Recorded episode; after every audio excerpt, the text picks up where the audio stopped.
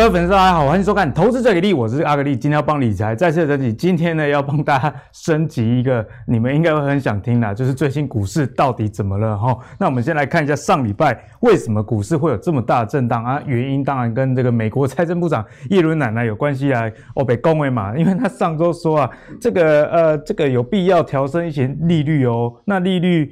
可能会温和的上调，哎，在这这么这个诡谲多变的盘里面，其实这样的谈话就已经足够把大家吓死了。不过他后来又说，这不是我的预测或建议啦，哦，因为你要知道，这个利率调升的这个事情是联准会，其实跟他也没什么关系啦。不过这或许也帮到了一个联准会的一个状况，为什么呢？因为 Fed 没出说出口的话里面呢、啊，隐含了泡沫两个字。为什么呢？因为 Fed 提到说，在股市里面的人啊，哈，股市现在里面的人倾向去投资这些比较高风险的呃股票，这个意愿其实还是蛮高的哦。他说，二零二一的年初啊，显示股市的风险胃口偏高的指标，诶，其实还真的不少诶。你你看，例如说一些高成交量的股票啊。啊，还有一些民营股啊，所以代表说现在投资人的胃口真的是被养大，所以或许啊，耶伦奶奶这番的谈话也是帮那个 Fed 的一个忙，消除了部分的一个泡沫啦。那我们再来看说这个礼拜为什么股市这么震荡，跌得那么惨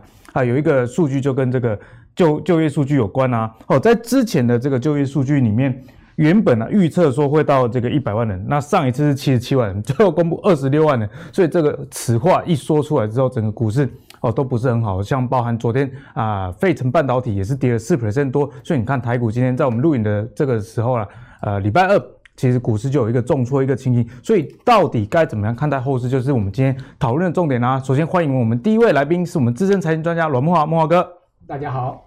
第二位是我们的股市贵公子海豚。大家好，我是海豚。那在这进入今天的节目之前，先跟大家分享一个好消息，就是木华哥推出了一本新书喽。哦，是阮木华的人生体悟，请要投资，而且重点是什么？赚到退休也要赚到自由跟健康。那我想这是木华哥这个股市里面二十几年的一个很重要心得，可不可以请木华哥来帮我们介绍一下这本书主要分享的一个内容？好。那这本书最重要是有阿格力的推荐，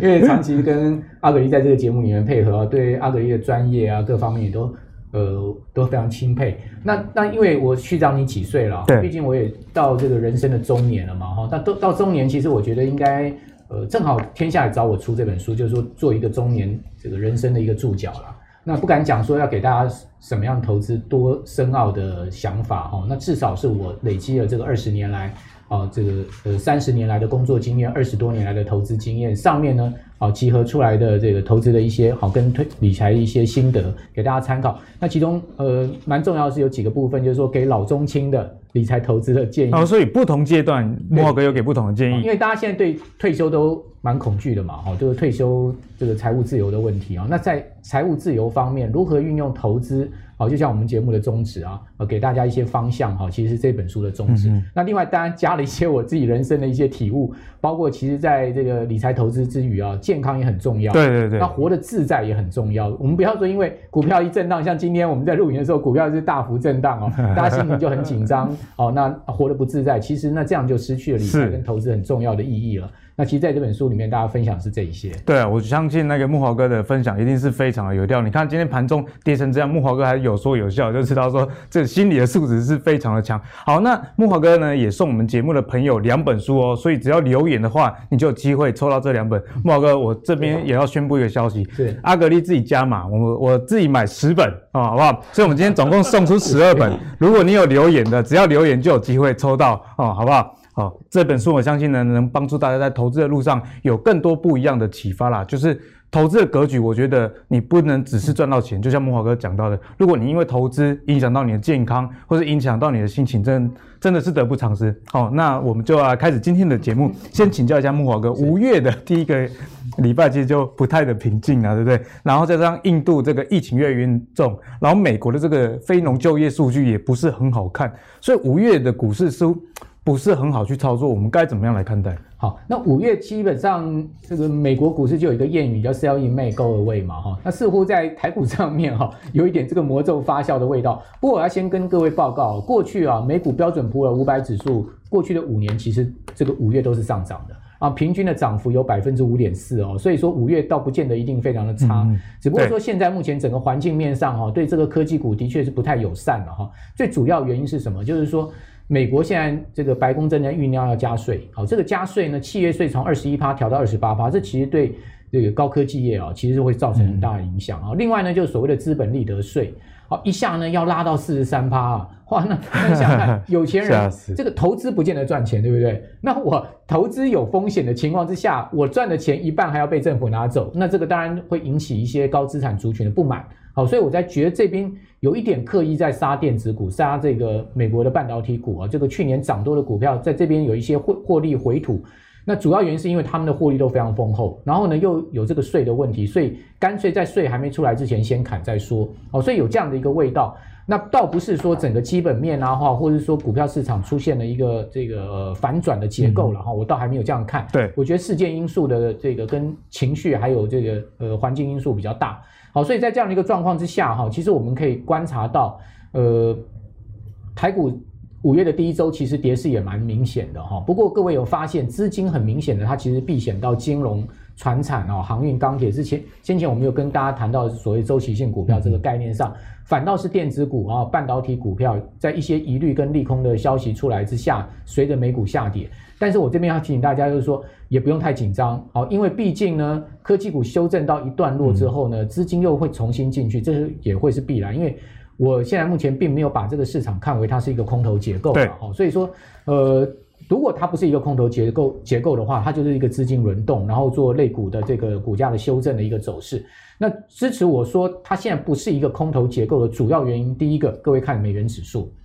那大家发现美元指数最近其实是向下的，对，还是低档，台币是升值的哦。台币是升破二十八到二十七块多，那台币在走升的情况之下，台股向来没有走空，而且是一个长空的理由了哈。那我们可以看到，这个美元未来要转强的几率也不大哦。最主要原因就是因为刚刚阿格里有讲了，就是美国的这个非农业就业数据啊很差。我们可以看到，我也帮大家准备这张同样的一张板子啊。这个非农业就业数据原本市场预期是将近一百万的新增，结果出来就二十六 万，差的太多了。所以呢，美国现在大概还有九百万人到一千万人是失业，而且失业率是从之前的五点八趴上升到六点一趴。所以在这个情况之下，那我可以跟各位报告，美元不可能变强嘛，因为大家都知道，就业数据是美国联准会升息与否，或是结束宽松与否一个非常重要的标准。另外一个标准就是所谓通货膨胀的数字。那如果说就业率不加的话，那美国联总会怎么可能会撤出宽松呢？怎么可能会升这个升息呢？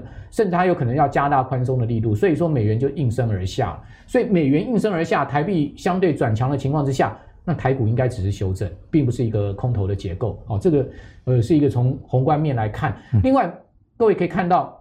美债最近它其实也并没有大幅的殖利率上升的结构，也就是说呢。呃，如果未来是一个非常严重的通膨，照来讲，美债殖利率这边应该大幅上升，对，哦，但是它也并没有，哦，那因为美元走弱的情况之下，比较容易会造成所谓的这个美债殖利率的大幅上升，但它也没有，所以这是第二个佐证，就是说它现在并不是一个空头结构的的这个理由。第三个，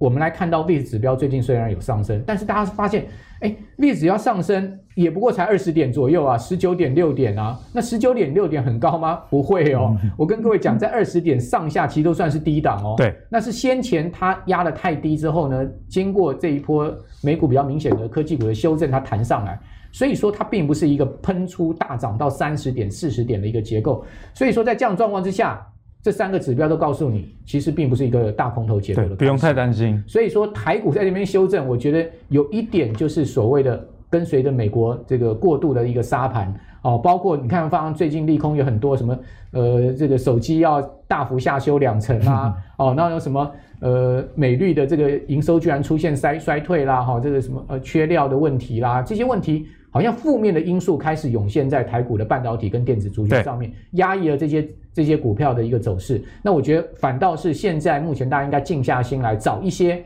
相对在这呃这个跌势之中呢，它还能逆势的啊、呃，相对它能展现不错的营收跟盈余的，嗯、那就是大家下一个波段可以去参考的标的了。我觉得最近股市的价跌确实像木华哥讲的这样，我们长多这个格局确实是不变啊。那在短期内，最近的这个第一季的 EPS，很多公司公布都非常的好，刚好遇到这个国际的大环境不是很好的情况下，其实股价反而没有上涨，还有下跌这样的情形。因此，我觉得在这个时候，哎，反而是你捡便宜的一个好机会哦。好，那接下来继续回到我们的技术面来看，在上个礼拜，其实海豚就有提到说他空手，哎，真的是。贵公子哦，上个礼拜你居然说空手，然后这礼拜就大跌了。那海豚上礼拜也有跟我们提到说，如果守稳季线的话，就有可能翻多。不过就我们今天呢盘中录影的状况，似乎没没有那么的妙啦。那后续我们该怎么来看？好，那。这个先跟大家讲，上礼拜虽然我空手哦，不过上礼拜我实际上我慢慢有回补部位哦，慢慢回补部位。不过呢，我补的部位都补在船产，所以今天可能大跌跟我没什么关系。好，先跟大家讲一下哦，就是因为因为主要就是说，就是基本上还是要看资金流向啊，就是布局的方向，就是你要承接的。都还是要观察一下哦，所以才会会相对买到比较安全的部位这样子。好，那我们一样先看这个多空头排列占大盘加速比例啦。哦，其实上礼拜有跟大家讲说，哎，这个短均多头加速，这个出现死亡交叉。其实那时候我都有讲过，就是当这个死亡交叉出现的时候，通常大盘如果没有说全面性的挂掉的话，就是股票通常会出现一个状况，就是资金会涌入少数的族群。对。那以前通常它发生这种状况的时候，基本上都是涌进全值股。好像一月份那一波就是台积电跟他好朋友嘛。嗯、那这一波很明显就是涌进钢铁、航运、造纸、纺织这一类哦，是比较偏传产的。所以大家会注意到说，哎，其实最近好像就是都在涨那些。对，哦，没办法，因为资金就是从其他的电子股、其他中小型股全部都撤出，然后资金全部涌向这个这个这少数族群，就是上礼拜讲的，我说那个大船入 不大河入小船的这个状况哦。所以变成说这个族群会特别强。那当然，但是大家也要留意了，就是长长线的这个多头加速跟空头加速，其实也快要死亡交叉了。好，所以如果说真的出现死亡交叉，代表说，哎、接下来整体的状况基本上就会相对会低迷久一点。那可能船产呢也未必会持续大涨，就是说他们可能会相对撑盘，但是未必会大跌。整体来说啦，好，我们来看这个大盘这个指数的部分哦，因为这是截到这个星期二的这个 K 线。当然说，因为今天是一根黑 K，但是其实我上礼拜有跟大家讲过哦，就是。这边的修正过程啊，这个一六六四七哦，就是五月十号的这个低点，千万不要被收破哦。为什么说不要被收破？因为这一根 K 线上面是有。超过应该十几根四千亿以上的大量，如果说这个再被收破，代表说上面造成一个极大的套牢量，短期要再进一步修正的可能性就会加大。但是大家注意哦，是收盘收破哦，我还是要强调是收盘收破，因为收盘收破才代表说技术面才会代表说这上面的人全部被套牢。所以今天的下跌，其实在从短线结构来看的话，其实我觉得其实未必是坏事。那这个下一张图跟大家解释哦，那但是短线还是要留意一下，目前哦这个是月线的扣底位置在这里哦，那短。线呢其实短线是还是处在一个震荡盘的技术面格局，为什么？因为因为季线扣在这边嘛，你这样画过来，哎，其实目前的指数都还在这之上，就代表说，哎，其实月线还是持续在有这个属于这个支撑的效果。但是再过两三天哦，当月线开始扣这个红 K。但是如果这个收盘价没有上去的话，哦，那月线可能开始就要准备转为压力，压力就大了，压力就大。那另外一方面呢，十日线哦，大家看一下十日线，其实刚好在一万七千五百点上面这四根，今天应该就是说，接下来应该还有两三天会在这里，所以等于说刚好两三天后，月十日线就要下来，反而它有机会变成支撑，那就像变什么？就是说，哎，月线要。变支从支撑变压力，哎、欸，可是十日线从压力变支撑，代表什么？短线就是持续的震荡格局，是哦，这个机会是比较大的。所以为什么我上礼拜再来说，我说，哎、欸，其实基本上接下来大盘，我觉得要观察五到十个交易日这边落底的状况后，才会知道说下一波的发动时机在什么时候。所以目前来看，大概也大概还要在三到四个交易日之后，才会机会是比较大的，嗯、大概就是落在下礼拜三、礼拜四吧。哦，大家可以观察一下后续的均线的变化状况。那如果我们从不同的类股指数的现在来看，情形是怎么样？好，那不同类股指数来看哦，其实我上礼拜都有提到，就是说为什么我一直说，就木老哥刚才说到，现在还是多头格局，尽量这一波只看修正。那从技术面来看，就是说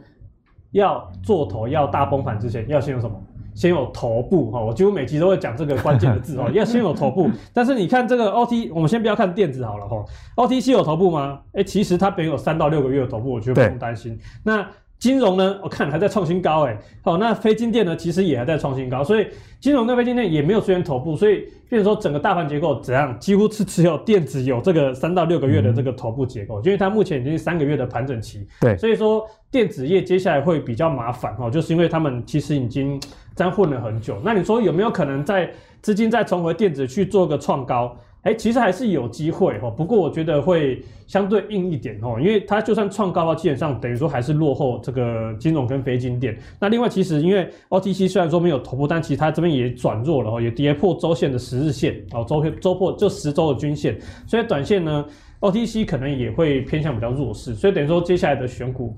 会比较。资金流会比较相对集中在金融跟非金里面去做轮动，然后电子的话可能要观察一下族群的状况。那当然说刚刚有说到短线有止跌结构嘛，就是跟大家稍微讲一下哦，这个短线止跌结构其实就是早上讲的多头浪跟空头浪。那多这边简单跟大家讲一下，什么叫多头浪？就是高过前高，低不破前低，这相信大家都会讲。那空头浪就是低破前低，高不破前高。那所以在辨识打底结构的时候啊，你就要看哦，这边是低破前低嘛，哎，对，画环应该是这样，低破前低，好，然后但是这高不过前高，就是空头结构。对，那当这个惯性被改变的时候呢，我就会称作空头结构破坏。那空头结构破坏才是才是正式进入打底期。然后这是截到这个星期二为止的小时线哦，三十分 K。所以当发现哎，这边多高过前高了哦，高过前高。低不破前低，哎、欸，是不是短线出现个多头结构？欸、看起来就还好。哎、欸，就觉得说，哎、欸，结构出现，哎、欸，把这个空头、短线空头的惯性打破了。对啊，这个时候你才可以说有进入打底的机会。哦，不是说这里一出现后面就要看。哦，原来是这样看，要要这样去看。所以我就说，为什么刚才说今天下跌搞不好不一定是坏事，因为它就是这样。多头结构的后面还有一次下跌，要去测试这个下方的支撑力道，嗯、所以等于说这一次如果说我觉得就是一一六六四七，只要这边不要收破，大概这边短线的底部是有机会打出来的，但是也要注意哦，大家都说、欸、你都只讲打住后面往上涨，啊万一没打没有没有撑住怎么办？也有可能。我上礼拜有跟大家画过这个大盘周线图嘛，啊今天没有准备，就想小心留意一下前面。一个平台支撑区大概是在一万三千点，是有点远了哈。但是我就觉得说，但是技术面客观来看就是在那里。但是呢，我觉得就是要留意啦，就是还是一样那句话，就是我上次有分享嘛，说就是如果个股真的需要停损的时候啊，你就是该停损就停损，但是你要砍在阿呆股的心理准备。对，像我上礼拜有些股票就砍在阿呆股，但是呢，如果你该砍不砍，停损点到了不砍，你就要接受明天可能有更低价的价格让你砍。啊，怎么做都好像不对的，怎么办？对。所以我，我我自己就讲了，像我为什么会上礼拜砍到阿呆股？为什么？因为我觉得就是照纪律啊，对，纪律操作，对，照纪律操作。因为今天你会设定这个停损点，假设是十趴，就代表说你自己在进场前，你已经容许自己的亏损额度大概就是这个十趴的空间。但是如果超过的话，基本上很容易乱乱做。所以基本上，我就觉得说十趴到了，如果说说你停损点到了，该砍就砍，因为你真的在后面，你真的再跌下去，你真的会砍不下手。所以我觉得就不砍在最该砍的时候就好了。我自己也是这样，我最近也有停损啊，或者是停了一些股票，因为我觉得在投资里面最重要，不管盘怎么走啊，是走多还是说先跌再翻多，你手上还是要资金嘛。所以我觉得大家手上有资金才是呃最重要的一件事。那我们刚刚提到说这个电子啊。现在还是处于一个相对弱势的状态。我们上礼拜五可以看到，其实电子股似乎有回温的情形哦，放了一个烟火。为什么？我们看到这个其他的电子啊，或者是电子半导体，其实这个成交的比重都增加了不少。像电子增加了四十六 percent，然后半导体增加二十一 percent，哦，似乎有回温这样的情形。不过一到礼拜一，好像就变成火花。哎，火花是什么？这其实台语叫会 会花体，哦，就后续无力的意思啦。我们可以看到，其实。后来电子呢，这个成交比重又往下探，不管是电子还是半导体这样的一个情形，所以资金到底会不会资金弃电子去继续往非金电啊去做一个呃投资？例如说像钢铁啊，最近也还是持续的强势，所以呢，后续的电子股我们该怎么看待？我们先请木华哥来帮我们解析。好，那上周五的确电子似乎一度啊，这个好像要接棒嘛。啊，但问题就是说，这个美国股市的整个科技板块啊太弱了哈，所以使得呢这个电子接棒的这个脚步不顺啊，这个也是一个环境面的因素。再加上刚刚海豚也有把这个电子的这个线图也秀给各位，对，你会发现它其实上档反压蛮大的。好，那再加上去年涨很多，所以在这边呢，很多长线的这个呃投资啊，长线买进电子，他们在这边怎么卖都赚钱。所以他砍股票就砍得不手软，好，所以在这样的状况之下啊，电子要接棒，我觉得是蛮辛苦的，需要一段时间。为什么？各位可以看到哈，事实上这是纳斯达克指数，各位发现美国股市的这个呃本周的第一个交易日哈，纳指就一根黑 K 灌下去，是灌破季线哎，那种力道感觉很大哦，这个力道感觉是很大，而且呢，它的跌幅是达到百分之二点五五的幅度，这个跌幅是相对很明显的哈。那美国的这个。这个二十大的这个呃科技股啊，哦，FAMG 这些尖牙股啊，哦，在美股的周一几乎是全数下跌，稍有上涨哦。像 FMG 这几档股票跌幅都超过两趴的。好，所以说，呃，电子族群呢，在美国股市走弱的情况之下，你说啊，现在目前要直接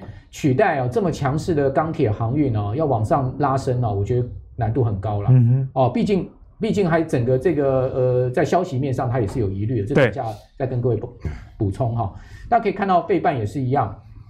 好，费半它其实已经走弱差不多四周的时间了哈。然后呢，在周一呢，它又是出现一根哦，将近这个呃四点七八的这个大长黑啊，哦是直接破底了，而且它现在目前所有的均线都呈现盖头反压的一个情况。好，所以你从这个费半的走势来看，纳斯达克指数来看，你说啊，现在整个电子族群啊。哦，从这么低的成交比重，要一下翻转，然后取代传产金融变成是主流，嗯、我觉得这个有点强人所难。对，哦，那最好的状况就是让它在这边先盘整，好，哦，那个这个做一个这个量缩落底，哦，之后呢，等到这个船产金融主因涨到一个段落之后，资金进入到这个电子族群，像这样的一个轮替的一个方式是会比较好的哈，那因为毕竟各位可以看到道琼指数跟标准普尔五百指数在上周啊。全周仍然是收涨，而且是创历史新高的。那道琼其实周一它也没什么跌，可是你可以看到纳指跌了两趴多，费半跌了四趴多，但是道琼它没有什么跌哦。所以说美国股市也是在走这样子呃，这个所谓工业股、传产股的一个味道。那再加上台积电的 ADR 非常的弱势，好，那你说啊，台股这个台积电一落哦，联电一落，联发科一落，然后红海一落，这四大天王一落，啊，那电子股要涨，讲指数要涨就很难了，对不对？好，所以说在这样的状况下，我会建议大家，就是说你现在应该哦，在操作的节奏上放缓了哦，也就是说你要把你的资金比重，像刚刚跟阿格力介绍建建议的，就是你把你的资金比重拉高一点，然后你买入的脚步要放缓哦，你尤其是在电子族群上面的买入，你更要去斤斤计较那个价格哦，就是说你可能要盘中要买的话，你就挂低一点，哦，挂低几档哦，不要不要这个挂低一档 就直接就就砍进去了。好，所以说你可以这个呃稍后一点再买进电子股。那现在现阶段其实它就是走一些呃传产啊金融的强势族群。那这种传势强势族群呢，在盘中震荡压回的时候，你反而可以注意逢低的买点。好，不过话说回来，电子族群有没有强的呢？就上周五啊，我觉得有两档股票很值得参考。哎呦，哪两档？指标股。好，也就是说，如果这两档股票它能续强的话，啊，就代表。这个电子族群，它其实还是有火种的。就你刚刚讲那个火花嘛，花 火花它还是有那个烟火，还是有那个这个残余的烟火。我们来看第一个火种，就是新塘。新塘，好，大家可以看到新唐第一季 EPS 零点七元哈。那同时你会发现，哎，新塘它的这个四月营收跟第一季营收都大幅的成长，而且都是几倍数的成长哦。它的四月营收，我如果没有记错的话，它在成长两倍多吧。哦，那整个一到四月的营收也是大幅的成长，再加上新唐它是自己有这个这个这个半导体厂，哦，所以说它也不用去啊说我现在这个嗯没有代代工代工的这个缺产能，对，所以新塘倒没有这个问题，所以各位可以看到新塘上周五它其实是拉涨停的。那今天当然也随着大盘修正，那修正完之后，新塘能不能再继续创新高？我觉得是个关关键，因为它的基本面不错。对，哦，MCU 也是缺货涨价题材。另外一个就是这个板卡族群啊，挖矿挖疯了嘛，对不对？哦，大家知道这个 MD 的概念股的这个汉讯，哦，汉讯今年一到四月的营收也是大幅成长，将近呃四月营收将近成长三倍哦，那三倍这么夸张？一到四月的营收成长的是两倍哦。然后它一到四月的营收站稳了这个二十亿，然后七单一个四月营收就七亿，嗯，哦，然后呢，它的营收大幅增长的同时，你看到它 EPS 第一季也三块多，对，哦，三月的 EPS 呢也出来一点七五元，哦，显见它的 EPS 有明显的逐月在往上走。那汉讯上周五它也是这个收涨停，好，但是今天一开盘有被打到跌停板，后面慢慢再拉上来。那汉讯我觉得它也是另外一档非常重要的观察方向。如果说汉讯稳住的话，基本上整个板卡像维新啊、技嘉啊、华擎啊，哦这些族群稳住，我觉得电子就稳住一片天了。那再加上 MCU 族群，新唐人带领，像盛群啊这些联电这些呃这个呃集团里面的不不会没有代工产能的这些 MCU，它也能稳住的话，那就稳住另外一半一片一片天了。所以说，我觉得电子应该它是先从个别的这个产业族群 sector 比较透明的开始稳住。好，然后呢，直到最后啊，这些最弱势的，像是最近疑虑最大的，像是美绿啦，哦，营收下滑，嗯、对不对？好对像是这个呃被外资调降这个的的这个联发科，说它阶段性任务已经达到了联发科，哦，这个联发科跌破一千了，跌破季线很惨啊。好，那这些如果也能稳住的话，那我认为整个电子板块就大体上应该是 OK 了，因为你说现在最最主要利空集中在手机嘛，好，手机相关的电子半导的供应链，如果也也能稳住的话。就是说，先从强的稳住，然后再到弱的都稳住的话，嗯、我觉得电子整个族群就能稳住了。对啊，我觉得摩豪哥的建议非常好，就是在整个电子族群虽然哈都是比较偏弱的一个态势，但是其中几个小的族群其实值得大家去关注。例如说啊，你如果是关注 MCU 的，那新唐这个自己有产能，那你可以帮他它当成一个指标股。另外，汉讯这是属于这个显卡板卡的族群的话，你可以拿它作为一个指标股。如果这些指标股都有不错的涨势，它相关类股也也开始上涨的话，那我觉得这时候再介入都还来得及啊。就像木华哥刚刚讲的，现在这个纳斯达克以及这个费城半导体指数都相对弱势的情况下，其实电子股你可能不需要太急，等真正这个指指数反转往上的时候再多做考虑，我想这样就可以了。那接下来继续请教一下海豚，电子股啊，最近我们操作策略该怎么样去执行？好，那电子股呢？我跟大家讲几个大方向，分两点啊，就是哪一些是要避开的，就是你自己看一下你手中持股，如果有这个状况，你要留意。那第第二部分就是你要留意的哦，哪些是下一波电子，我觉得比较有机会，你可以相对挑出有机会的这个方向。等于说我今天是给大家钓竿哦，给大家一个钓竿。今天呢，就是说你要留意哦，因为大家知道去年电子股在台湾电子股在去美化、去中化哦，中美贸易战嘛，哦，这个相关的这个利多之下，基本上很多单都转到台湾，所以。看去年的台湾下半年的电子股基期基本算是蛮高，很多年增率都是动辄就三五十趴的，它在成长的。去年下半年哦，就是哎那个第三季跟第四季，然后那其实今年其实就会遇到的状况就是说。去年下半年基期太高，导致于说今年展望非常好，但是呢，会导致你会会发现一个状况哦，就是哎，我我的个股哎，营收每天每个月都在创新高，哎，超强的，为什么股价不会动？那为什么呢？就是营收虽然持续在创新高，但是你要去注意它营收的 Y O Y，就是跟去年同期相比。但是我说它去年同期相比，可能从年增率一百趴，哎，可能下个月变成八十趴，哎，再个下个月营收再创新高，可是剩下六十趴，这个其实对于股价的推动的动能其实就会降低，就成长的力道减弱了。对，成长力道减弱，其实对于就是这个大家对市场对于这个个股的期待值基本上就会降低，会导致说股价其实会有涨不动的现象。然后另外就要留意，就是说。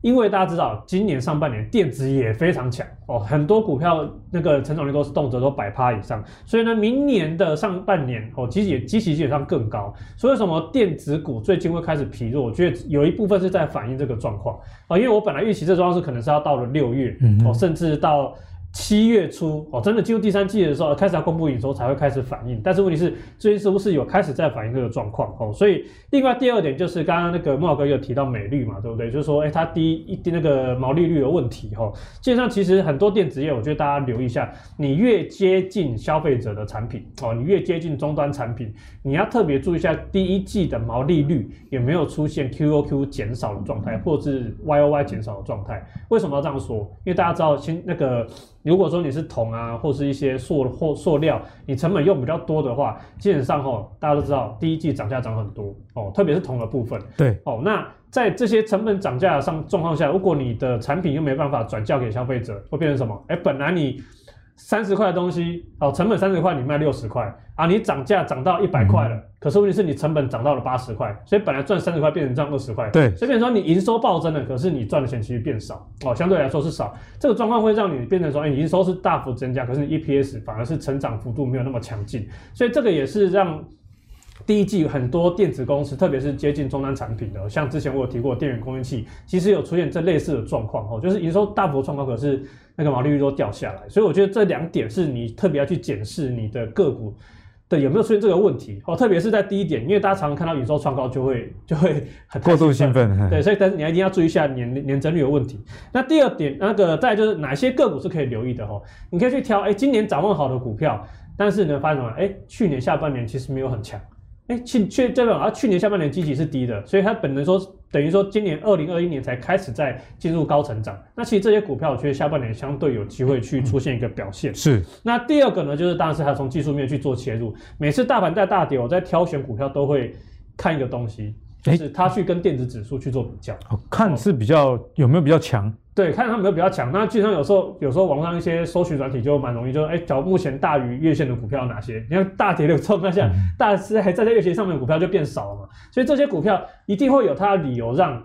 买方哦，让这个资金持续 parking 在他身上，甚至是撑住让他不破月线，所以大家也可以从这个这一点去看一下，哎，哪些电子股呢是持续在这个月线上面去做整理的，而且呢，哦，有资金在撑，那你可以去查一下它的展望状况。对，如果展望的很好，搞不好你就挑到下一波起涨的强劲的电子股。但是整体我还是要讲一下哈，就是。诶，这点可能跟慕驊哥看法可能稍微不太一样。然后我是认为说，下半年的电子股的族群的状况，可能是有少数族群在攻击。可是我觉得大部分哦，就是因为这个上面这一点的关系，我觉得可能大多数电子股可能还是会呈现比较疲弱，可能会有一些反弹，会有一些攻势，可是会偏向比较大区间震荡，可能会但是少数的族群比较有机会去做攻击。那哪一些少数的族群有机会攻击呢？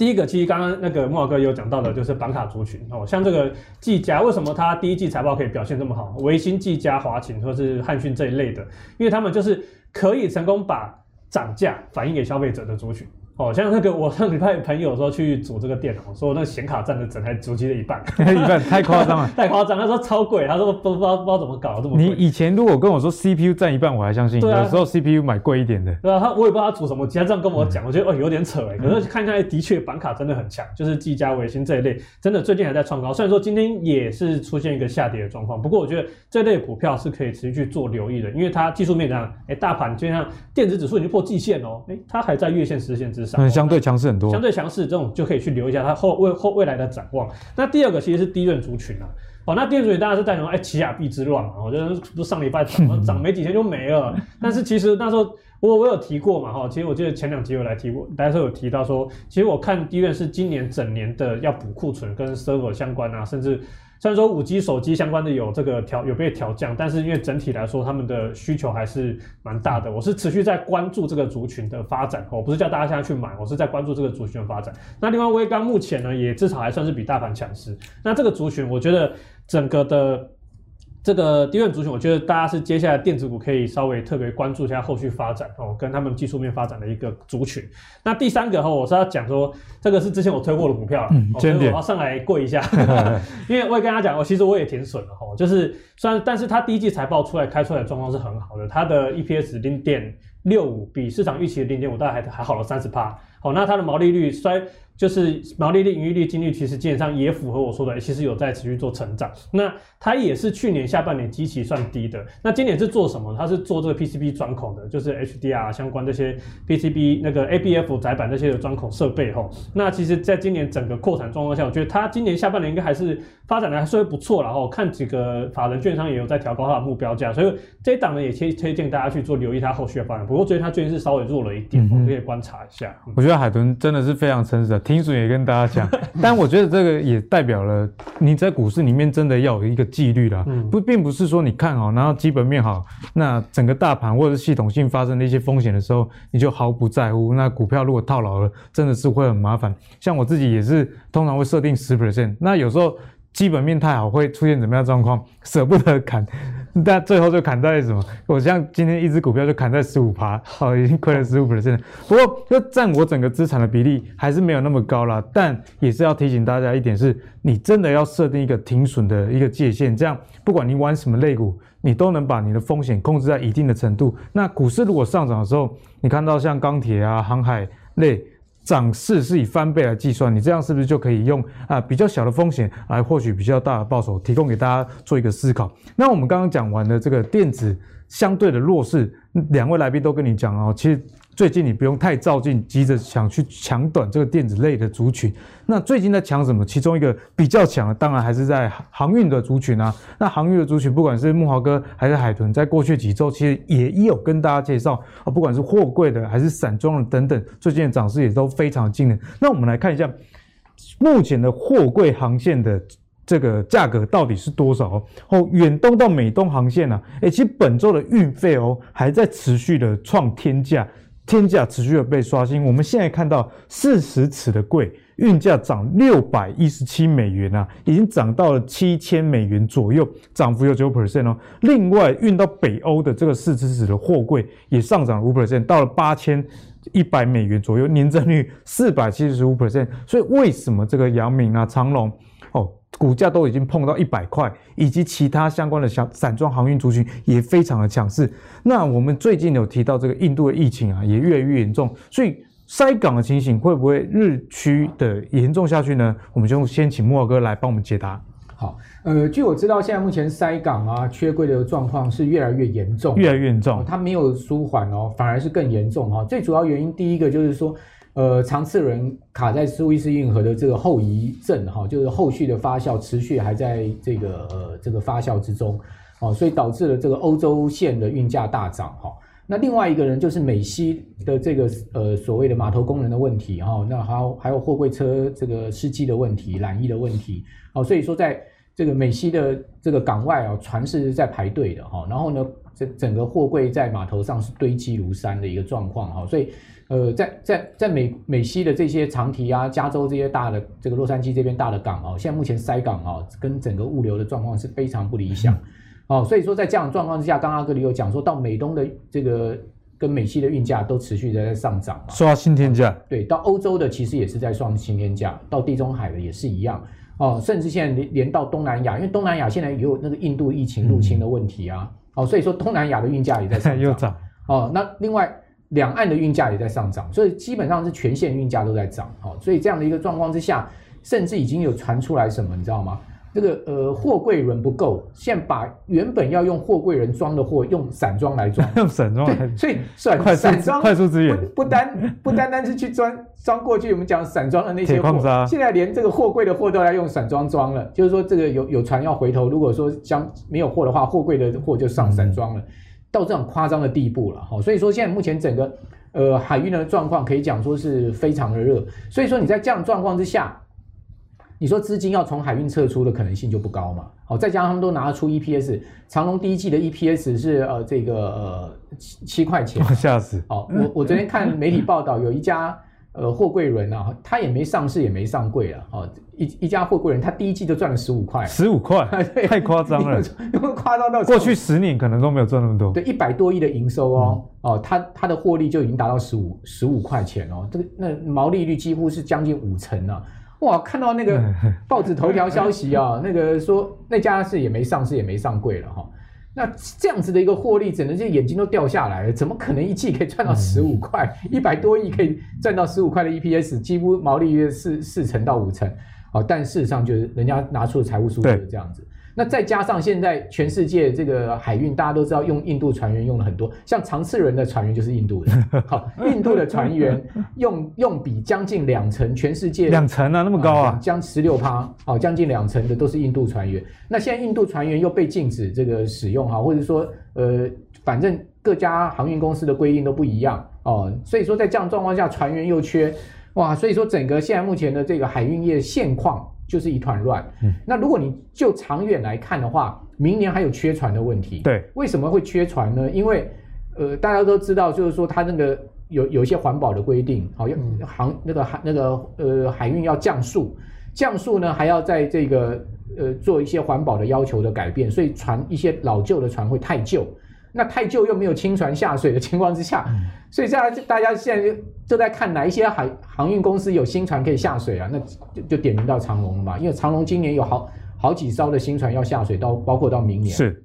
好，所以说在这样状况下，为什么长龙股价就像今天这个盘势大震荡，长龙还涨啊？原因就在这个地方。为什么阳明可以攻上一百？好，这个万海攻上一百，都是有原因的，都是有原因的哈。那我们来可以看到，就是说，在印度疫情恶化之下，有利有弊啦。好，那有利的，我之前就讲过，一定是呃钢铁跟这个航运，因为钢铁传出来了嘛，印度最大的钢厂已经减产十分之一了嘛。哦，减产一成，因为他他要把他的氧气拿去给医院，不能用在高炉了。哦，原来是因为这样。哎，对，因为它不但是这个最大的钢厂，它也是印度最大的氧气的这个供应商。哦，那它的氧气本来是要供应给这个炼钢用、高炉用。但现在要拿去医院，因为人命关天啊！对哦，这个生意少做一点啊！哦，所以钢铁航运就是印度染疫情况严重之下的受惠。那相对受害是什么？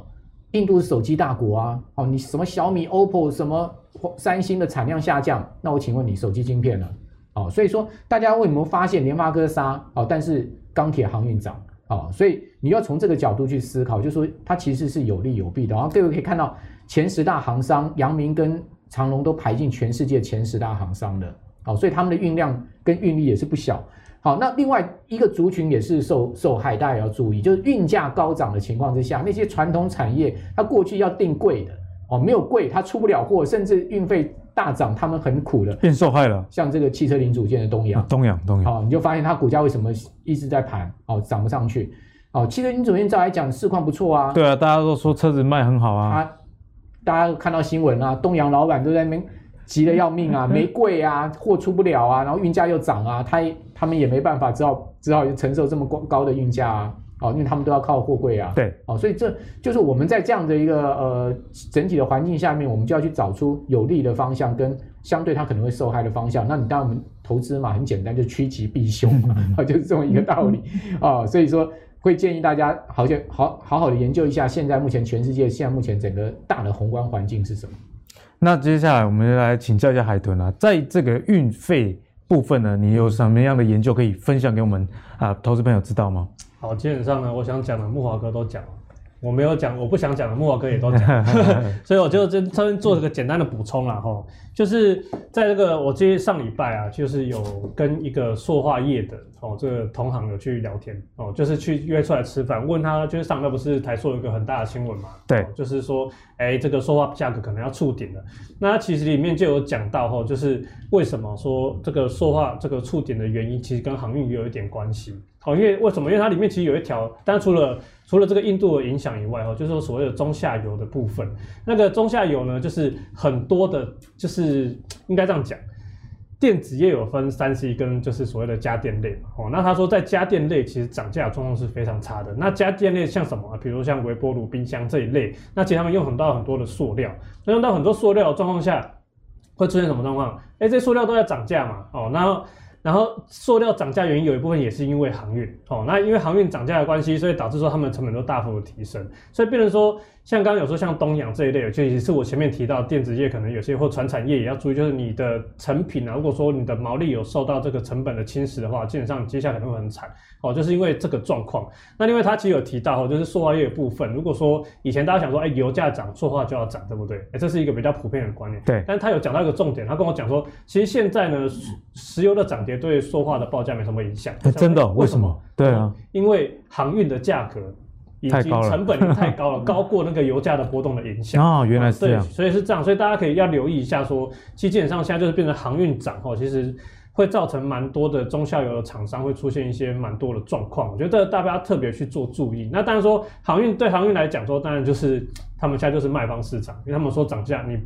你不能不接受，不爽不要送，对啊，不爽不要送，你只能说把货存在公司。对，可是你要想哦，会出现这个状况会变成什么？大家如果说都一直延迟出货，哦，需求还是在那边嘛，延迟出货，延迟出货，然后变成大家都在堆仓库，对，堆仓库变成变库存，那等到需求退了之后，你库存怎么办？哎，其实这个是接下来我觉得市场上蛮大的一个问题。那他也有跟我讲说，这个部分其实他们就是他们说话，其实里面有在警惕这件事情，嗯、而且甚至你还在为这个事情在做一些冲击的准备。对，所以我觉得真的，如果你现在目前手上公司是比较偏冲下游，而且涨价又不顺利的话，我觉得接下来呢，也要注意一下它的库存是不是有跑，有是不是有有堆起来？因为堆库存有两种状况嘛，一种是为了接下来的。大幅的这个出货，所以你要先准备库存。另外就是你东西卖不出去，所以库存就堆起来哦。所以我觉得这部分大家可能要稍微留意一下。那我们最后来请教一下木华哥啦，最近的盘面的一个焦点似乎就像你讲的这样子啊。其实我们看到最近啊，外资的买卖超其实很大一部分都集中在这个钢铁、金融以及航运，甚至其他原物料，像是台玻啊，或者是大成钢等等。所以完全符合木华哥之前跟我们论述了，其实你的这个资金呢、啊，应该要往这个。呃，钢铁以及原物料多放一点。那接下来也要跟慕驊哥请教一个我们观众问题，就大家都知道说现在原物料在上涨，那有受惠于这样报价调涨的利多，但是这个报价真的能无限延伸吗？比方说我进了原物料，那原物料涨价，我跟我的客户说啊，因为我的原物料涨价，所以我卖你的东西也要涨价，但是这个末端的产品。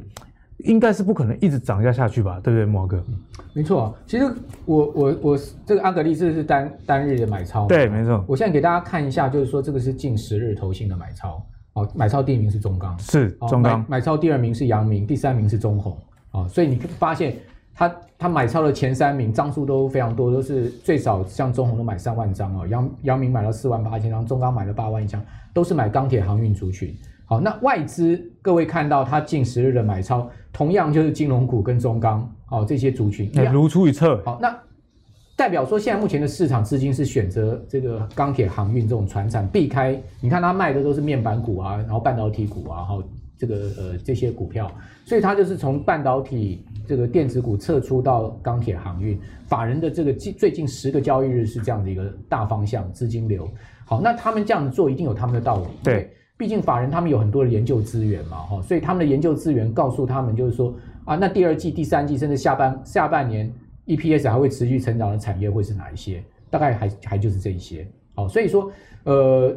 观众的问题也没有错啦，他到底能能不能转价了？哈，那转价到一个程度，可能下游就不买了，好，但是你要知道。经济的运行结构是这样，它有所谓的基本需求跟额外需求。嗯、基本需求就是我不管价格再高再低，我都一定要买啊。那比方说我们吃饭啊，便当涨价还是要买。好，你今天便当再贵，一个贵到二十块，一个贵到两百块，你还是要吃啊。对。哦，那便宜到二十块，你一样是要吃啊。好，所以说呢，这个就是所谓的基本需求、额外需求的问题。好，那以钢铁行钢铁来讲好了。好，这个大家知道，汽车用钢板，好，其实是钢这个钢。以美国来讲，汽车用钢板是美国的钢厂很大的一个这个呃这个去化的来源。对，哦，还不到不见得都是什么基建啊这些，它其实美国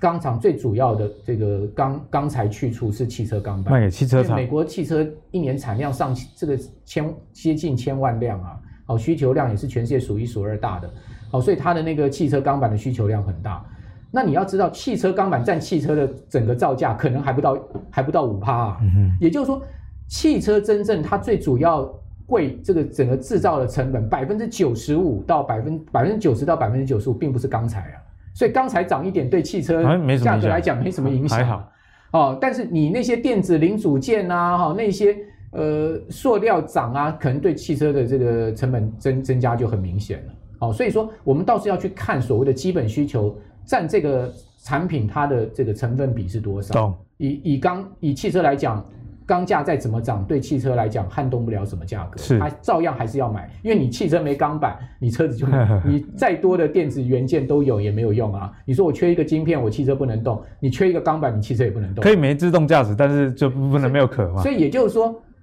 钢价有没有涨？我跟各位报告，美国钢价涨了三倍了，三倍继续再涨。哦，因为去年美国的热轧钢每吨才五千美，呃，这个五百美金，现在已经涨到一千五百美金了。大陆的这个钢价一样，从去年的最低涨到现在涨三倍，哦、好夸张、啊！它它照样还是在涨。好，也就是说，我们要去看这个所谓的基本需求，如果它基本需求占这个终端产品的占比不是那么高的话，我也只能买啊。哦，买到我最后，我实在觉得我这个产品调价无能为力了，我就我就少制造一点嘛。对。好，本来经济就是这样的一个运行结果。那我们现在看到这些产品的这个价格在涨，还在一个推升的过程中，所以我觉得这个因问题是可值得担心的。嗯。但现在。还没有看到这个问题，它要真正发酵，去影响到整个产业族群的问这个这个时间点上。那我想摩华哥的解释也非常清楚。大家如果很关注你手上原物料股票这个涨价能不能持续被买单的话，请记得啊是。基本需求还是你买的这个族群，它其实是一个额外的需求。如果是基本需求的话，那你也不用太过于担心了。等到这件事情哦真的有一点征兆的时候，再去多做考虑，这样就可以了。那相信今天的节目大家也收获很多。我们一路了从这个呃美国的就业指数跟你说这个啊、台股可能还会持续往上攻。毕竟如果就业数据不是太好看的话。这货币宽松的政策势必要持续的去进行，所以对股市抽银根的这个风险相对就比较小啦。那两位来宾也跟你说，不管在电子还是半导体，现在先缓缓是一个不错的一个方式。毕竟哦，整个电子族群去年到现在涨很多，那海豚也跟你说，营收的这个基期的比较也相对比较高的情况下，其实啊，你继续往原物料族群里面，还是有很多值得你去追踪一个标的。那如果你喜欢阿格力的投资最给力的话，别忘了上 Facebook、YouTube 以及 Apple Podcast 订阅投资最给力。我们下一集再见喽，拜拜。